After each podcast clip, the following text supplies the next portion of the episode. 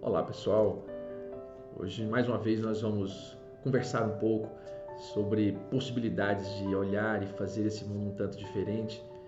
E hoje eu trago uma conversa que tive certa vez com um amigo, um professor muito querido, que numa das suas falas acabou me dizendo, isso há muitos anos, que nesse mundo de conexões que ainda estava por vir, não era como hoje ainda, mais importante do que saber ao que se está conectado era saber a quem se está conectado.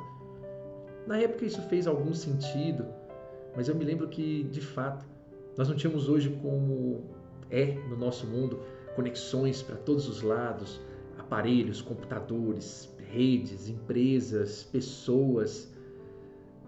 E trago como exemplo uma circunstância linda que aconteceu agora há pouco pouco mais de duas, três semanas, quando uma garotinha teve um problema de alguma sorte neurológico e várias pessoas, na verdade, se envolveram na luta, no trabalho, nas orações, sem sequer conhecê-la.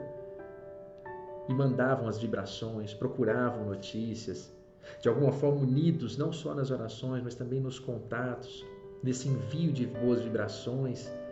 E o que se perceber é que a cada notícia, a cada sucesso, na melhoria, mais e mais pessoas se conectavam.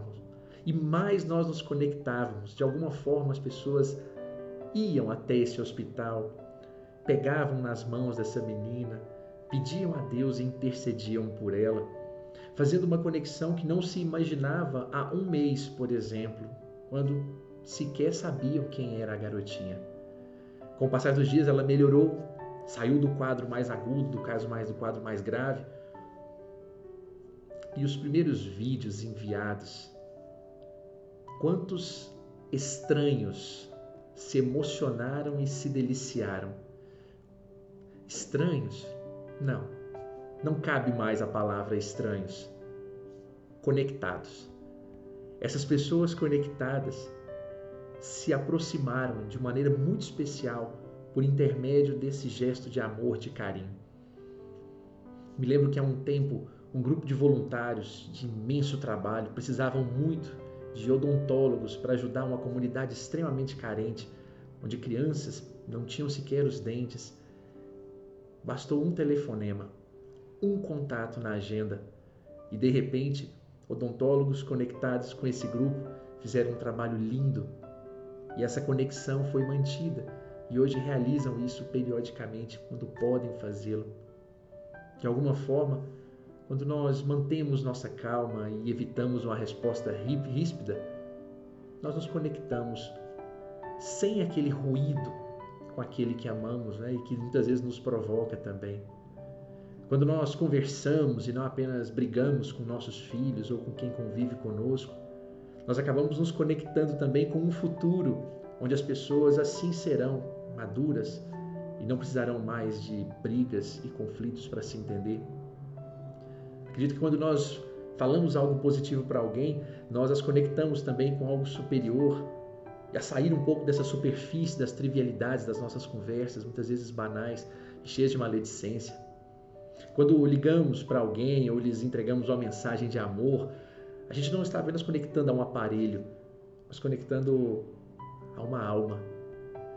E assim, provavelmente essas conexões que se multiplicam acabam proporcionando né, uma forma de nós também notarmos que estamos imersos em muito sentimento positivo, conectarmos com essas coisas boas do clima onde nós estamos e que a gente não percebe porque a gente está disperso, conectado muitas vezes às coisas do mundo, às correrias da vida, a coisas e não a pessoas não posso deixar de mencionar a figura de Jesus, que sempre quando curava, partilhava o pão, dava um exemplo, falava alguma coisa, fazia as pessoas se conectarem certamente com Deus de uma maneira muito direta, muito próxima. Então lembremos de que certamente tudo que nós fazemos e falamos e pensamos pode trazer conexões e ajudar outros que estão ao nosso lado também a se conectarem com melhores vibrações, com melhores sentimentos, a depender do que nós estamos fazendo. Então, meus caros, se não basta conectarmos Pensemos então com carinho que tipo de conexão, que tipo de fio nós estamos sendo entre as pessoas e em prol desse mundo. E assim, certamente que vamos conectando e ajudando por meio de comentários, por meio das nossas falas, a depender do perfil e do estilo que elas se fazem hoje, nós certamente estaremos também conectando de forma ruim ou com ruídos pessoas a sentimentos negativos. Que possamos fazer melhor, possamos melhorar os nossos climas, as nossas conversas, as nossas falas e estaremos sempre conectados de alguma forma. E aí, claro, eu só tenho a agradecer ao meu professor, pois se naquele tempo não fazia tanto sentido, hoje é absolutamente claro para mim o que ele me disse naqueles tempos. Mais importante do que, na verdade, saber com o que se está conectado, é com quem se está conectado. Conectemos-nos. Um forte abraço a todos.